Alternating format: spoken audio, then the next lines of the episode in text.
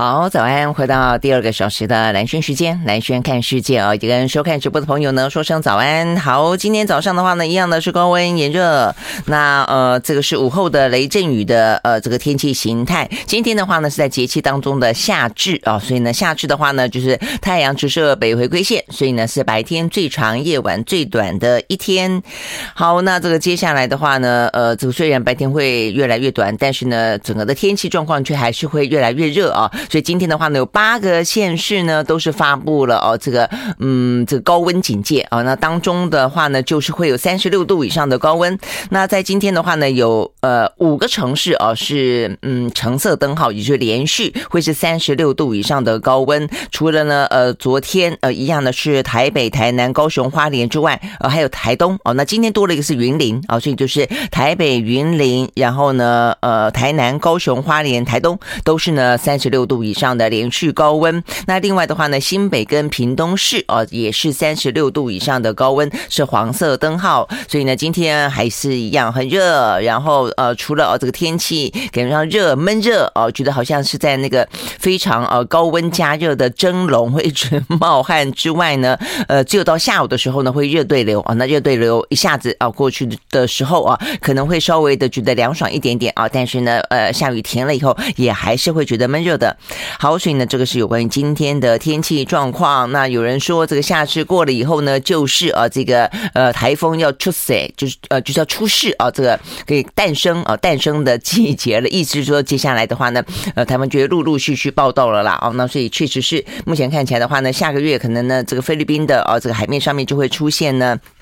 呃，一些扰动的热带扰扰动等等，那这个部分，呃，照常的其实都是了。哦，只是说呢，呃，大家会关心第一个台风什么时候报到。目前看起来的话呢，还没有答案。好，所以呢，在今天一样的出门的时候呢，要特别注意呢，防晒，补充水分啊。这个呃，就是尽量中午的时候呢，避免啊，这个出门的时间太长啊。如果太长的话呢，真的可能要稍微遮遮阳。好，那看完这个天气情形一样的，接下来。哦，这个昨天地震呢啊，昨天地震，那花莲的话呢，说可能会这近日之内还是会有持续性的余震哦，要稍微的注意一下。昨天地震其实呃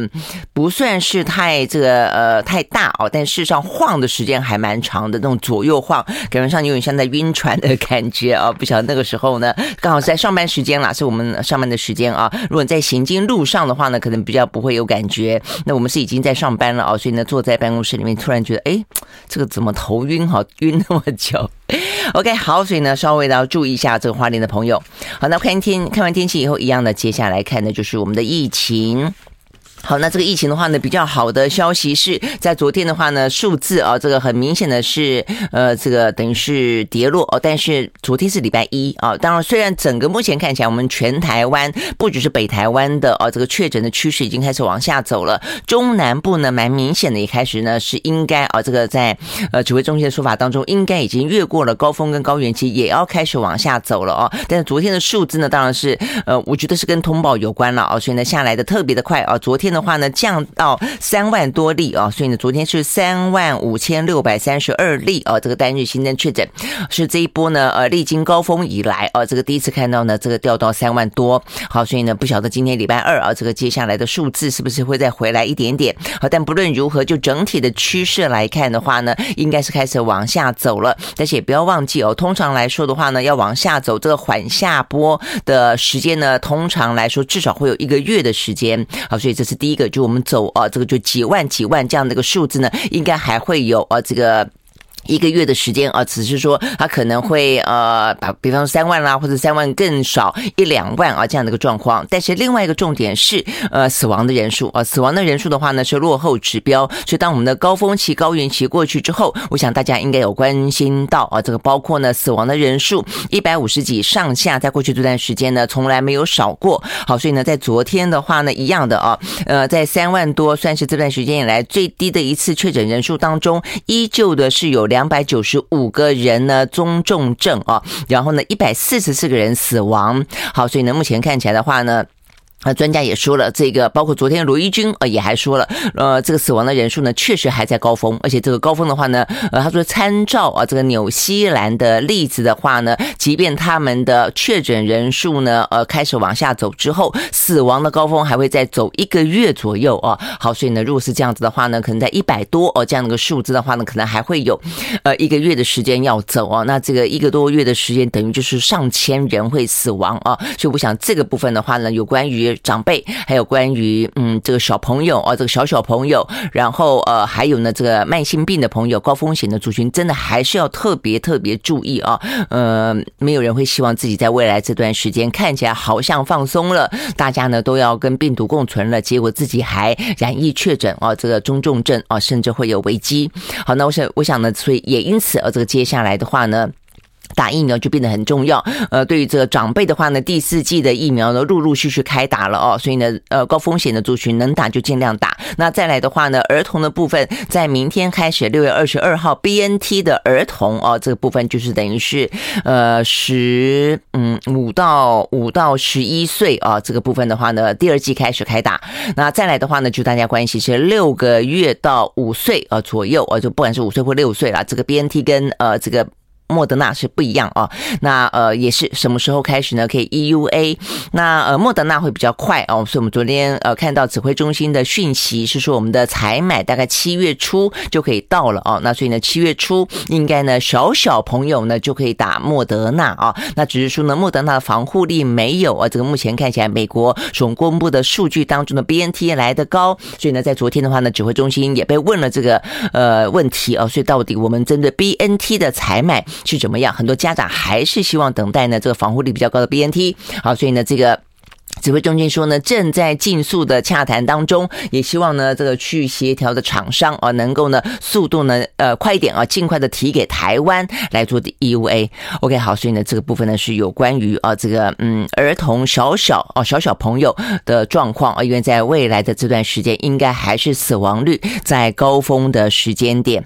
好，那所以呢这个部分是属于啊这个台湾在昨天的确诊中重症跟死亡相关的一些话题。好，那除了这个之外的话呢，当然，那就是目前如果说就整体的状况来看，除了高风险族群啊，要特别值得注意之外，整个来看的话呢，呃，确实我觉得大家确心情是有放轻松的啊。那昨上个周末看起来呢，很多地方啊，这个人潮回流的状况也很明显，所以昨天的指挥中心也做了一个决定，那就是呢，国旅呃，就等于是出团的国旅呢要放宽了啊，所以呢，不用打三剂才说可以参加旅行团，你只要出。是呢，四十八小时之内的呢阴性证明就可以出团了。好，所以呢这个部分的话呢，对于接下来七八月的呃旅呃旅游的旺季，就是暑假，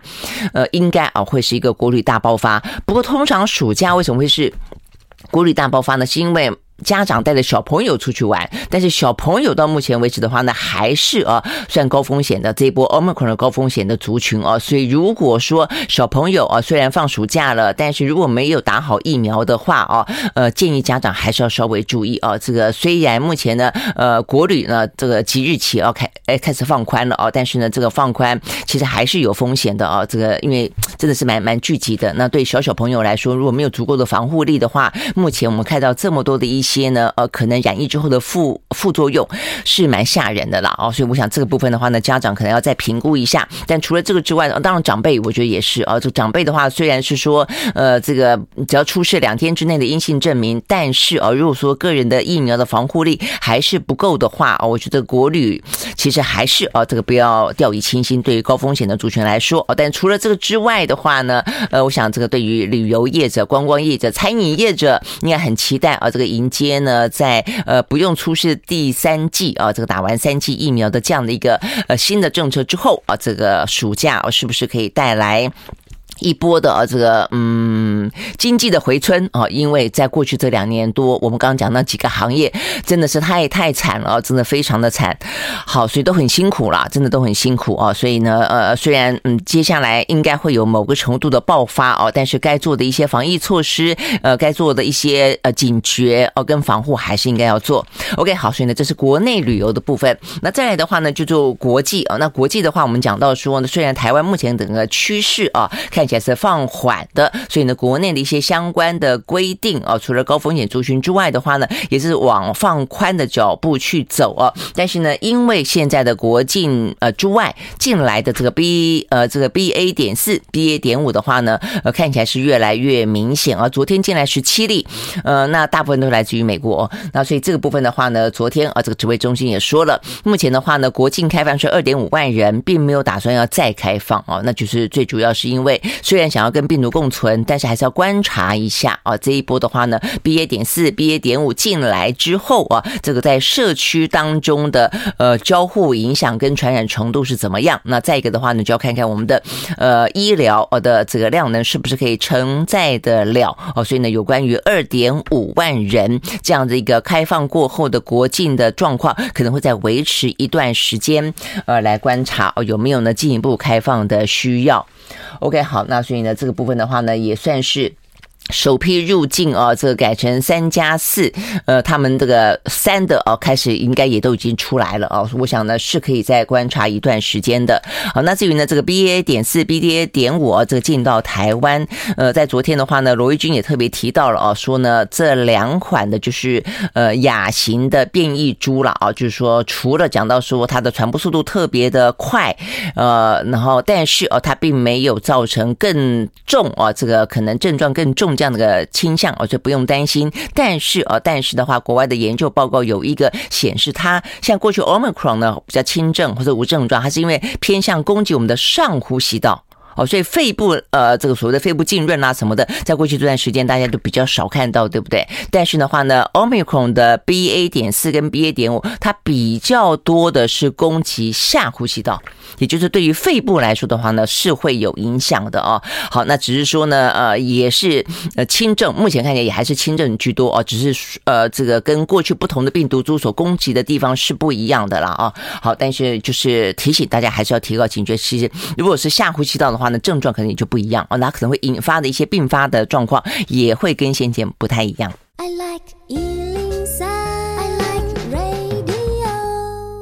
好，回到蓝轩时间啊，所以我们刚刚讲到有关于呢这个疫情最新啊，那呃一个就是要注意是 BA 点四跟 BA 点五了啊，所以目前进来的部分的话呢，所以我们刚刚讲到就是说目前开放的二点五万人啊，这个进来并没有呃这个打算很快的增加，但是有专家担心哦说呃目前因为已经进来了哦，所以呢会不会在两到四个礼拜之内啊会入侵台湾的社区，意思就是属于那种大幅度的传染了啊，但昨天的话呢，罗玉军说他觉得速度不会那么快。哦，但是呢，指挥中心呢会严加关注哦，所以这是为什么呢？短期之间啊，虽然暑假到了，但是呢，我们也打算要放宽国境，但是不打算呢，呃，再进一步的放宽的原因。那呃，他也特别提到，就是所以在这段时间，呃，在还没有大幅度放宽之前的话呢，也就是把疫苗呃高风险族群尽快的呃打好打满啊，所以就我们刚刚讲到的长辈也好，那所以呢，这个儿童也好，那所以呢，我想这个既然要大家打好打满的话呢，你疫苗也就要尽快的进来啊，所以呢，不只是我们刚刚讲。到的莫德纳，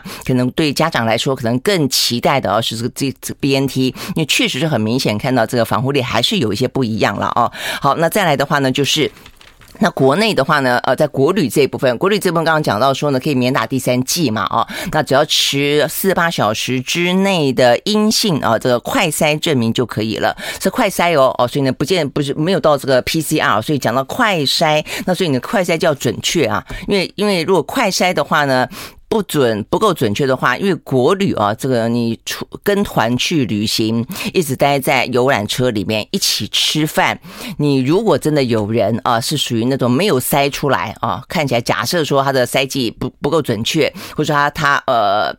没有没有塞啊，谎称塞等等啦啊！如果说有任何的闪失的话呢，确实国旅开放之后啊，这个呃问题会比较大哦，所以这边就要讲到是快筛剂的问题哦。快筛剂的话呢，在台湾开始陆陆续续呢出现黑心快筛哦，就是说呢呃筛不出来的，筛不准，筛没有线的。我想这个大家会比较知道，因为没有线嘛，那所以你就知道说这个不可信任，你可以就会去买，就会去找啊更更多的筛出来有线的啊。那呃这个有些不。部分事实上是地方县市政府提供的免费的快筛啊，但筛出来没线，所以呢，这个县市县市政府应该尽快的提供啊更新的。那另外比较担心的是属于那种筛出来有线但不准确的哦，所以这个部分的话呢，因为目前有几个例子哦，所以让大家难免会担心这些呢，在市面上目前呢政府认证的审查的，真的都经过哦这个严格的审查吗？都可以让大家放心吗？哦，所以这部分的话呢，在昨天。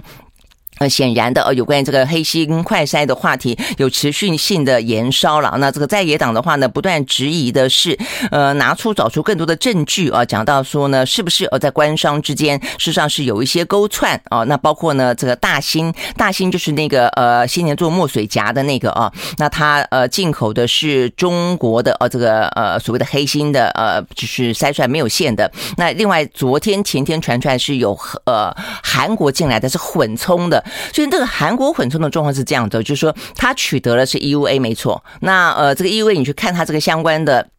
呃这个提供审查的资料好像也没错，但他进口的时候呢给你混别的进来哦，随便说是呃进口，那海关有什么能力去去查他有没有混充进来呢？哦，那所以这个部分的话，我觉得，所以这个部分你要去就要去思考了，因为类似的状况已经出现了的话，而现在目前看起来还是属于啊，我们用快筛剂来把关啊，蛮重要的一个关键期。所以如果说呃你挡不下来，就是我们的 E V 的审查也挡不下来，我们的海关也挡不下来，那这个问题的话呢，会让大家比较难去安心啊。好，那呃这个昨天吴秀梅就是我们的。呃，这个呃食药署的署长啊，他的说法是，大家质呃有呃在野党啊的立委质疑说，EUA 的时候呢，呃这个大兴啊说他们在过程当中啊在补，就是他的一开始审查的送件啊，其实并没有完全的呃这个齐全，然后呢这个食药署就要求补件哦，但是补件的时候呢，呃其实并没有如期的呃完成补件，中间的话呢还有一位邵博士呃，叫做邵明。远绍博士啊，说中间介入哦，所以让呢他们的补件的时间，呃，在十天之后还才补件，不过意思也是还有还有补件啊，只是说似乎给他一个宽限期了啊，所以呢，呃，就是有立委就质疑说，是不是中间有任何的关系啊？甚至有人说，是不是邵明远博士跟吴秀梅夫妻啊，这个私交甚笃？好，因为这段话的关系，所以昨天呢，吴秀梅呢自己召开记者会。呃，强调说呢，他们不认识啊，他们夫妻俩都不认识那位顾问啊，所以呢，澄清没有这样的一个官商之间的不正当的啊这样的一个关系。那至于呢，有关于这个 EUA 啊，为什么呢？呃，没有呃这个查出哦，当初有这样的一个呃中国制的，有这样的一个韩国制的混充在里面，甚至在 EUA 的时候啊，就是呃美国啊这个食药署在三月份的时候都曾经警告说，有这样子的一些黑心的快筛剂啊，目前看起来呃。是呃混充的啊，是没有经过美国的呃核可的啊。那为什么我们没有特别注意到？那吴秀梅的解释是说呢，呃，因为啊，这是 EUA 啊，EUA，所以就没有呢要求要去查厂。啊，所以一般来讲的话呢，非常慎重的，你要发药证，你要发什么的话，你都要去查那个厂，厂在哪里啦？啊，厂是不是有一些呃依照安全的啊这个必要性的专业的啊这些程序？但是因为是 EUA 啊，所以你就相信啊，就在目前来看的话，程序上面来说就不需要去附茶厂的报告跟原厂的授权跟供货的证明，说这些好像都不用。那所以呢，申请的时候只要是符合特定医疗医材的管理办法就可以啊这个。把一些提交的资料跟证明就送交。呃，这个食药署，然后呢就会核准这样专案输入。好，那这样听起来的话，确实就是很松哦。但是我觉得这也不足以去呃完完全全说明这几次发生的事情了。因为这几次你说好，呃，我们这边你只要提出的呃文件，嗯，一切看起来呃符合，我们不需要去查厂。但是如果说当三月份美国的 FDA 都已经提醒你说这几支快筛剂有问题了，那我们没有得到相关的讯息吗？我觉得这个部分的话呢。就显然的，我们的警觉性不够啊，或者我们对于国际之间啊这个相关的这些呃防疫物资啊，它这个最新的一些发展的掌握资讯掌握不够，不够齐全，也不够快速啊。那否则的话呢，嗯，至少这个连美国呃这个 FDA 都已经提醒了，我们还让他进来，这是一个。那这个的话呢，就是呃吴秀梅有说了，我说今年五月份我们其实啊也有注意到说在边境的时候。啊，今年三月份说在边境检查的时候，就有一些非食药署 EUA 核准的快筛剂混入，哦，所以当时有发现，哦，所以不准他输入，哦，所以要求呃运退销毁，哦，所以这个就是，但是所以就听起来听起来就有两种，一种是你没有得到我们的政府 EUA，那你进来当然很容易被发现，因为整个的呃品名啦，哦什么可能就就是没有我们的一些要求的证件啊，你就不符合，但有些是在 EUA 已经通过了，它中间去混别的。那这部分的话呢，是不是可以查查的出来啊？那看起来目前呢，并没有清楚的答案。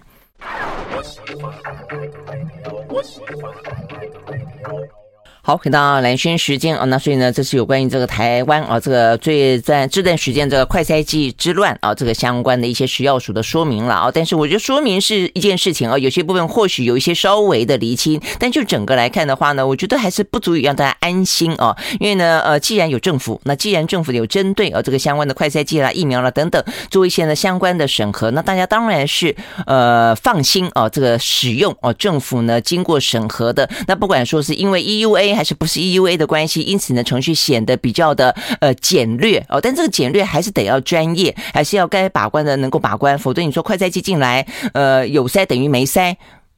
那那这这是哪门子的呃把关？那这样子的话呢，EUA 的意义就不在了嘛。因为 EUA 的意义是说，在很快速的时间之内，让大家去能够使用到呢，足以防护自己呃保护自己的、保护别人的。呃，防疫物资。那如果你进来一大堆东西，然后呢，说是快在国家级，那保护不了自己，也保护不了别人。那接下来的话呢，国旅又要大开放。嗯，我觉得这样子不通了啊，这样子不通哦，所以呢，呃，对在野党来说，他们说，呃，质询了半天等不到啊，这个吴秀梅的一声道歉啊，等不到呢指挥中心的一声啊，这个什么样的具体改善？呃，我觉得这部分呢是一个哦，就是你在责任的担当上面，你应该要做个呃表达。那另外一个就，那你要做，你要拿出作为来哦，要去补这个破网。那今天有呃这个先前的什么小吃店，有什么呢墨水夹，有什么大兴等等，那未来还会有别的呢？哦，这个现在还有富勒嘛，对不对？富勒是呃，这个先前的。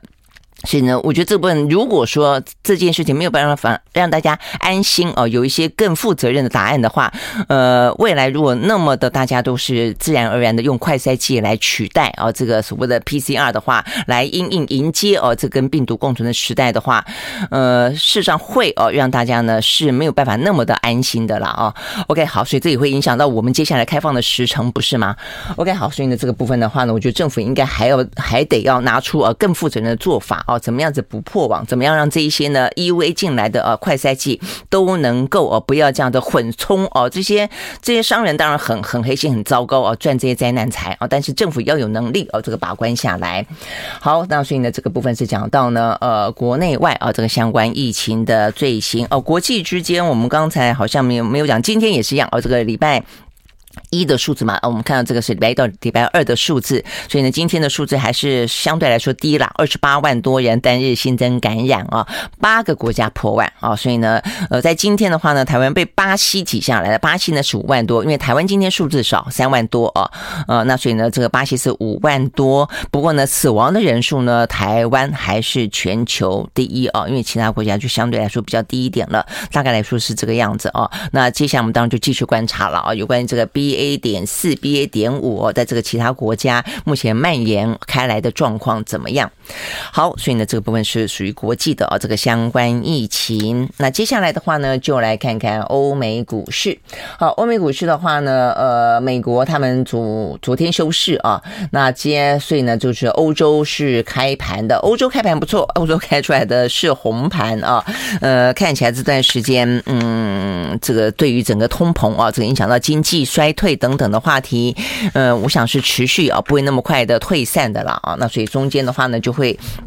有一些呢，呃，其他的不管说是不是逢低买进啦，哦，所以是不是因为政府的政策啦，呃，去打击通膨啦，呃，可以让股市呢稍微的回魂一下哦，否则整体来看的话呢，这个压力是在的。那在昨天的话呢，德国啊涨了百分之一点零六，英国呢涨了百分之一点五，法国呢涨了百分之零点六四。好，那除了呢这个欧洲股市是涨的，那油价的话呢，在昨天啊也稍微的上扬了一下啊，呃，这个纽约。部分的话呢，小涨了百分之零点五六，收在每一桶一百一十点一七块钱美金。伦敦布兰特原油呢涨了百分之零点九，收在每一桶一百一十四点一三块钱美金，还不错啦。否则前一天的话呢，我们昨天还呃来不及讲，昨天哇这个跌跌蛮蛮凶的哦，因为呢这个相关的一些。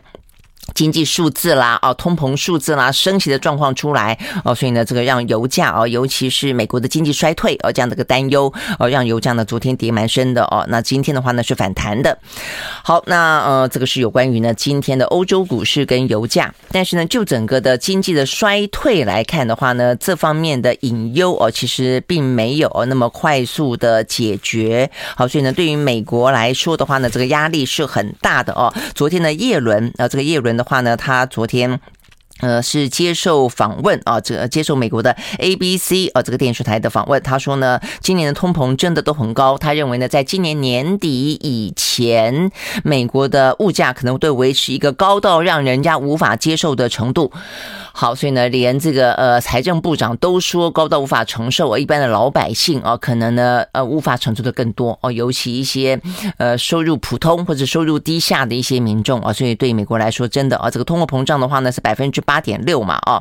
好，那所以呢，他说呢，预期美国的经济是会衰退的，是会减速的哦，那所以目前。呃，预期美国经济衰退的状况啊，其实嗯，都还是越来啊，这个比例越来越高啊。这个今天的《华尔街日报》最新的报道啊，他们呢调查了一些经济学家，那他们呢常态性的都会做一些经济上面的啊，去访访查一些经济学家做出啊这个及时性的调查。那这次针对呢经济衰退的可能性，他们在一月份的时候呢就已经做过调查了哦。那那个时候呢觉得说，哎，预期可能。美国会经济衰退的大概有百分之十八，呃，所以那个时候的话呢，业人也还没出来道歉。那个时候的话呢，美国的通膨也没有到现在到八点多，呃，那时候呢三点多啦，五点多啦，事实上就已经很多呃。这个专家显得非常的不安了哦。但是就美国的政策，可能觉得说还没有那么快要踩刹车，所以这个部分就是为什么他们会呃这个叶伦会接连出来道歉，还不止讲一次的原因了。他们确实承认啊误判，那但是嗯来不及了哦。所以你会看到这个。数字趋势啊，确实是呃大幅度的啊这个改变的。一月份的话呢，还觉得经济衰退的只有百分之十八，到呃二月份的四月份的时候，四月份的时候时候觉得呢呃这个衰退的可能性是百分之二十八。现在最新的《华尔街日报》的调查认为有百分之四十四的人觉得呢美国的经济会衰退哦，所以这已经接近百分之五十了啊。好，所以呢只是说看衰退的程度怎么样。那在市场上的话呢，就已经在讲到说未来这一两年。年大概来说的话呢，都会是啊笼罩在这样的个美国经济衰退的衰退期啊。我想这是为什么呃拜登这么的担心啊，担心他十一月份的其中选举。那这也是为什么业务人不断的出来啊，这个除了道歉之外，不断的说明他们会用尽一切的方法啊，想办法让美国的通膨数能够回到百分之二，但是要从八点六回到百分之二，谈何容易啊哦！那所以呢，现在最新的包括第一个啊，这个拜登近期之内就不断的说哦，他会应该会去调整哦，对于中国大陆的关税哦，应该会减免，因为受苦的是美国自己。另外一个的话呢是游说。I like 好，回到蓝轩时间啊，那所以呢，刚才讲到的是，虽然哦，这个昨天的美国股市哦，这个休市一天啊，但是呢，相关的对于呢这个通膨的呃担忧，对于呢这个经济衰退的一些话题呢，呃，也都没有停止了啊。所以呢，现在看起来的话呢，就是美国方面啊，不断的呃这些官员要表达说他们理解啊，有关呃有关于目前呢大家承受的这高物价的状况，也不断的要想办法啊，这个想方设法要拿出来呢去改善啊，想办法让这个通膨能够在年底以前。稍微的缓和，但有没有可能呢？不知道哦。我想，所以就要看看这个部分，真的就是要看他接下来呃他的判断啊呃状况怎么样，拿出来的对策跟手段是不是对症下药？那接下来的话，可不可以在那么短的时间之内呢看到效果？但是呢，决定性的影响就是啊这个十一月份的其中选举啊，呃，所以呢，我们刚刚讲到第一个啊，这个叶伦也。不断的呃，这个部分是先从叶伦提出来的啦哦，那所以显然呢，目前看起来的话呢，在跟这个呃美国的贸易代表戴琪啊，这这个之间呃双方不同的呃这个战略思考呃经济战略思考部分的话呢，目前叶伦应该是占上占上风哦，因为本来这个戴琪是反对啊这个降中国的关税的，那所以呢，叶伦现在还不是不断的在谈到说呢，他说我们现在都同意啊，呃包括这个拜登啊，显然也同意，因为拜拜登现在也可能近期之内哦，可能就打算要去签署。这方面的。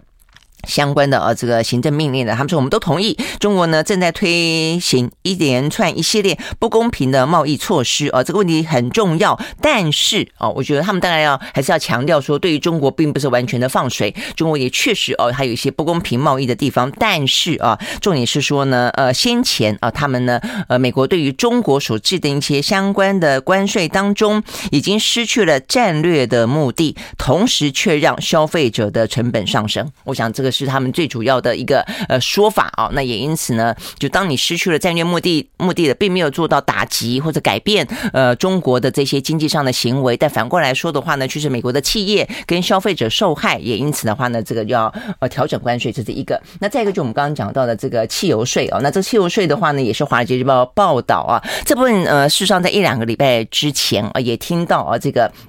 美国的呃国会有在讨论，也看到呢这个白宫哦似乎有释出消息，正在考虑当中了哦。那这个拜登昨天自己说，他可能在这个礼拜的周末前就会就呢寻求暂停联邦的汽油税哦这件事情呢来做出决定啊。那他就说他现在呢在针对哦是希望能够收集更广泛的一些数据跟资料啊，来了解到说如果这个国会所建议的要暂时停止。征收每加仑十八点四块钱每分的联邦汽油税，到底呢？对于整个的呃这个油价的呃物价的呃这个影响，到底是增是减，是好是坏啊？这个呃幅度多大？这个部分的话呢，呃应该啊会做出决定来。好，所以呢这些一连串的手段啊，都是呢包括升息哦，都是呢针对着呃压抑通膨而来啊。那所以这个部分。呃，就是有关于目前美国哦看起来相关的一些状况。那其实对应于这个部分的话呢，台湾哦，大家也是在呃这个高度关注了哦。那因为美国呢接连的升息哦，那亚币的话呢接连的应声贬值，呃，尤其日元啊，这个日元贬值的话呢，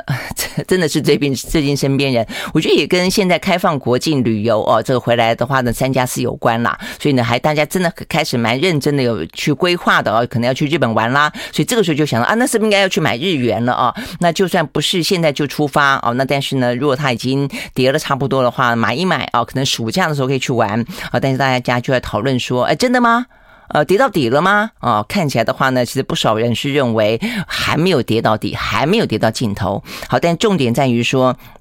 台湾并不是贬值最严重的国家，但是呢，如果呢再贬下去的话，有专家提出警告了，输入性的通膨哦，可能呢呃就会要快到来哦，就是说对于台湾来说，目前的话呢，整个的呃我们的。通膨的数字，呃，这个三点多，呃，相较于其他国家还可以，但是大家实际上已经觉得有压力了哦。那但是如果说呢，台币不断的贬，接下来的话啊，事实上对于台湾来说，通膨很可能啊，这个呃压力会来得更大哦。好，所以呢，这样昨天的话呢，昨天这个趸售物价指数是创下四十一年来的新高的哦。所以我事实上台湾并不是没有压力的。好，那但是呢，昨天呢，我们的央行总裁啊，这个嗯杨金龙哦，他。昨天是说，他认为台湾哦，目前看起来的话，呃，发生金融危机啊，这个的意思就是说到目前为止了啊，台呃台币还没有到净贬的程度啊，所以呢，金融危机的话呢，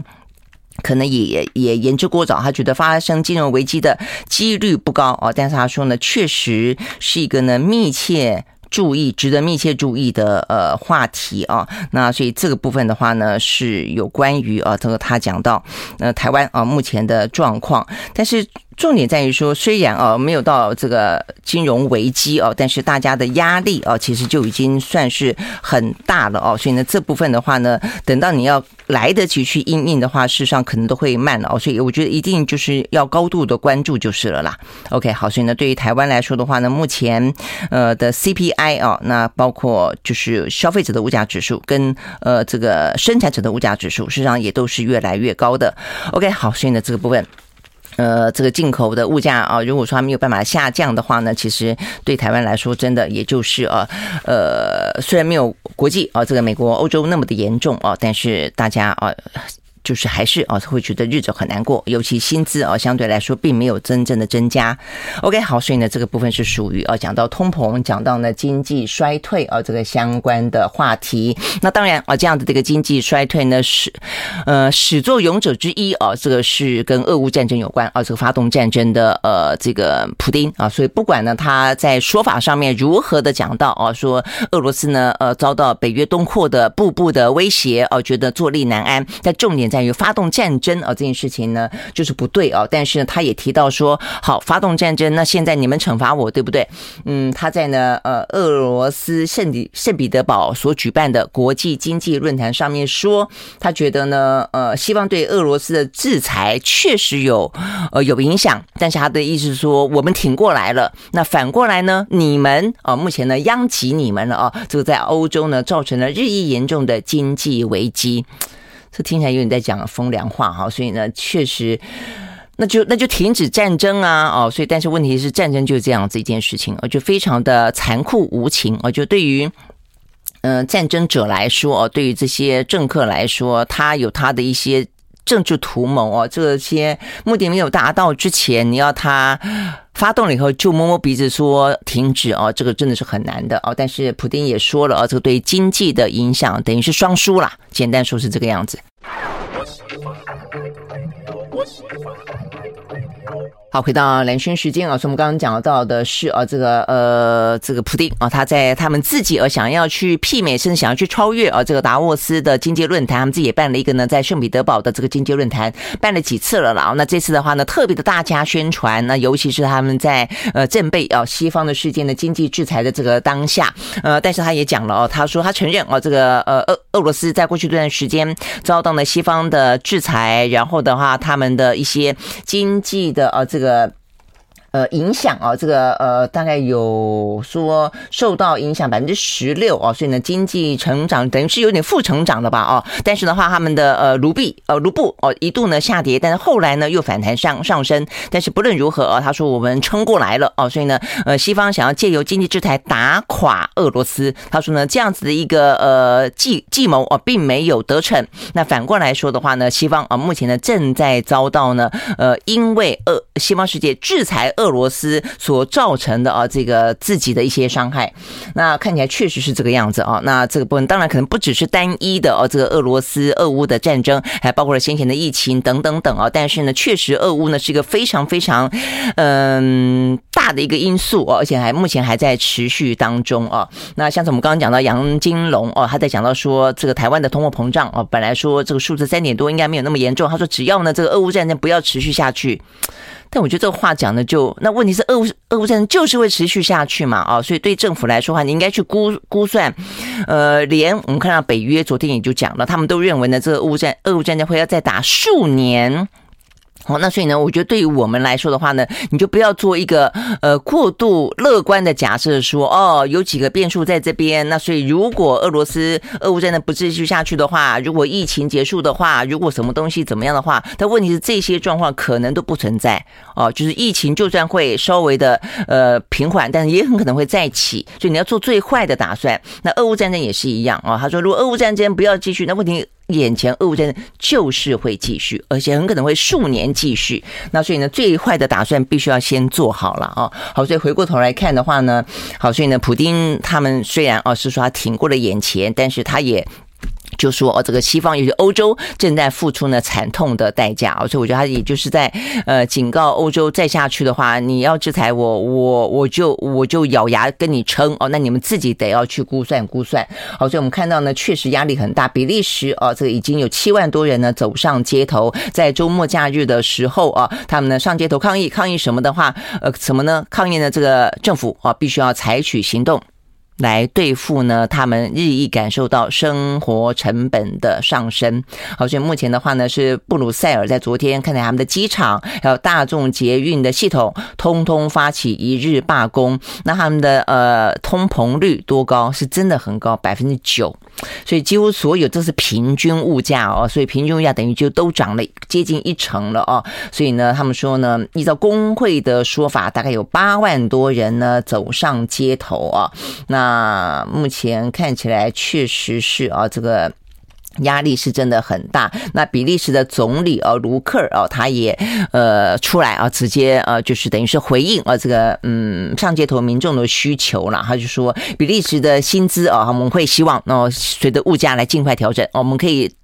呃，感受到哦，这个嗯，百姓啊，这个针对物价啊，这个飞升哦，腾飞的这种心理压力。那呃，这些还强调，他说呢，呃，在比利时的劳工已经比起欧盟的大多数其他的劳工已经得到更好的保护了，等等等了哦，这是他的说法。那他也说，他会把这个天然气跟电力跟燃料的一些销售税的减免延长到今年底。这个政策就是跟我们刚才讲到拜登那个政策要考虑的事上有点类似啊，就把这部分的税啊，这个税。给想办法下降，就一方面是增加你的薪资，二方面的话就是减少你的经济压力嘛，就是这两这种这两种方法。OK，好，所以呢，这个部分是比利时哦，那嗯，但是我们刚刚就讲到了这个俄乌的战争，短期之间不会啊，这个那么快的落幕。昨天的话呢，泽伦斯基又出来喊话哦，这个呼吁说这个乌东目前状况呢非常的严峻，呃，希望呢这个欧洲国家的话呢能够提供更多的哦这个相关的一些武器呢，能够来。呃，给这个乌克兰哦，否则的话呢，他是说呢，他们所掌握到的情资，呃，未来这个礼拜之内，呃，这个俄罗斯应该会加强对于乌克兰的呢，呃，更猛烈的攻击。那确实哦，这个俄罗斯方面也说，他们的国防部哦，这个说，在过去的二十四小时之内，他们已经对于呃乌克兰还不只是乌东，还包括乌克兰的中南部哦，这个发动了飞弹攻击，呃，攻击了他们这个中南部的城市，叫做第聂伯。博罗，那造成了呃正在开会的五十多名的乌军将领跟官兵当场丧命哦，所以呢，乌俄罗斯把它当做一个他们的战功哦来对外呃这个夸称了。那另外的话，他们也说他们瞄准了乌克兰南部的一个尼古拉耶夫哦，这个放西方军火的地方一轰，里面呢他说。什么有十门的什么榴弹炮啦，二十多辆的这个装甲车啦，呃，都是西方世界呃过去十天向基辅所提供的。目前的话呢，灰飞烟灭哦，这个是俄罗斯的说法。好，所以呢，目前看起来乌东乌南啊，这个战况依旧的惨烈。好，所以呢，这个目前是俄乌的状况啊。那除了这个状况之外的话呢，其他的各个国家啊，很多的也都在面临一些政权当中的更迭，或是一些地方选举的挑战啊。好，这个大家比较关心的是法国。法国的话呢，呃，这个马克宏等于是在周末的时候，他们进行国会的第二轮的投票。那先前就有讲到说呢，其实坦白讲，大家都知道啊，这个马克宏的执政的联盟要呃能够呢完完全全呢是绝对过半，是有点困难的哦。但是呢，目前的数字哦，似乎呢也比大家想象中来得更低。他们呢，在法国的国会哦要过半的话呢，是要两百八十九席。好，但是的话，呃，这个马克宏他们这个呃，算是执政联盟，只拿到两百四十五席哦，还差了四十多席，比先前预估来的低。投票率呢，也是呃创。一九五八年以来的第二低啊，所以呢，它投标率只有百分之四十六，很低，真的很低，不到百分之五十啊。那为什么呢？大家对于这个马克宏因应包括通膨，我们刚刚讲像类似比利时，就是说呃，这个物价腾飞啊，其实他们对于马克宏也多所抱怨，而且马克宏还打算把大家的这个退休年龄从这现在的六十二岁，要把它调到延到六十五岁。那你知道欧洲人其实是还蛮。蛮享受他们的休假的，很很维护哦他们的这些呃短工时呃应该有的假期等等的哦，所以呢，当马克龙说要把这个退休年龄往后延这个部分的话呢，是他在政策当中最不被喜欢的一个哦，所以呢，这也是为什么呢？可能很多人宁愿去投左派。OK，好，那这个部分的话呢，在这一次的投票里面，左派呃赢得了大胜利哦，但是本来他们以为可以一举过半哦，那这部分当然是没有啊。那所以呢，梅兰雄哦，他本来期待说，如果过半的话，就左右共治，他就会成为法国的总理啊。这部分的话呢，呃，当然就是呃美梦告吹。那再来的话呢，是呃法国的极右派，极右派这次得到极大的胜利啊。先前的话呢，只有八席，大增了十一倍。来到了八十九席，好，所以呢，目前看起来整个你要说的话呢，就是呃，执政党的席次还算是多哦，算是最多，但是它没有达到稳定过半。那再来的话呢，就是左派也增加。极右派也增加，所以等于是法国的整个的政党板块呈呈现相当的碎碎片化啊，没有到很碎哦，但是至少有几块啊，就是中间的是马克宏，然后右边的跟左边的都有啊，所以对于马克宏来说，代表是他未来每一个政策，他可能都必须要去寻求联盟来支持他，他才可以让他重要的政策过关。那目前看起来的话，最可能去结合的对象是呃中间偏右的六十一席的。共和呃，共和党啊，这个党可能是他未来必须要做合作的对象了，但是呢，也因此代表的是他未来可能会充满了政治危机。